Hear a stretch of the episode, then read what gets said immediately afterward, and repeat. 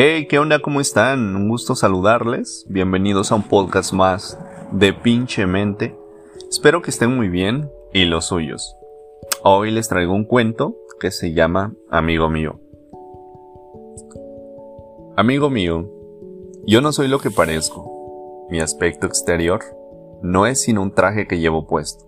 Un traje hecho cuidadosamente que me protege de tus preguntas y a ti de mi negligencia. El yo que hay en mí, amigo mío, mora en la casa del silencio, y ahí permanecerá para siempre, inadvertido, inabordable. No quisiera que creyeras en lo que digo, ni que confiaras en lo que hago, pues mis palabras no son otra cosa que tus propios pensamientos, hechos sonido, y mis hechos son tus propias esperanzas en acción.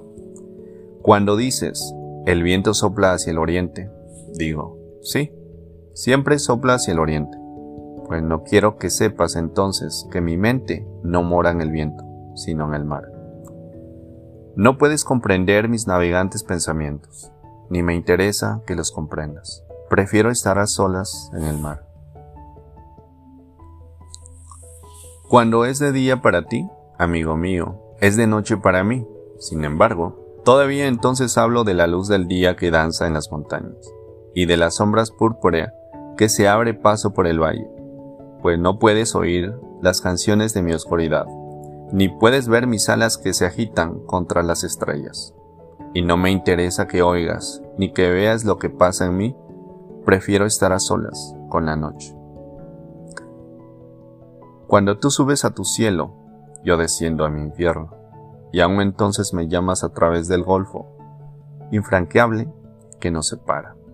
Compañero, camarada, y te contesto. Compañero, camarada, ¿por qué no quiero que veas mi infierno? Las llamas te cegarían, y el humo te ahogaría, y me gusta mi infierno. Lo amo al grado de no dejar que lo visites. Prefiero estar solo en mi infierno. Tú amas la verdad, la belleza y lo justo, y yo, por complacerte, digo que está bien, y simulo amar estas cosas. Pero en el fondo de mi corazón me río de tu amor por estas entidades. Sin embargo, no te dejo ver mi risa, prefiero reír a solas. Amigo mío, eres bueno, discreto, y sensato. Es más, eres perfecto. Y yo, a mi vez, hablo contigo con sensatez y discreción. Pero estoy loco. Solo que enmascaro mi locura. Prefiero estar loco a solas.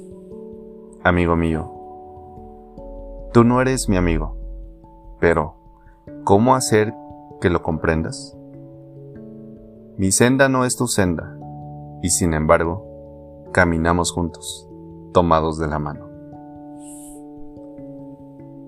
Bueno, este fue un cuento de, de un escritor libanés, Kalim Gibran. Y este cuento viene en su libro El Loco.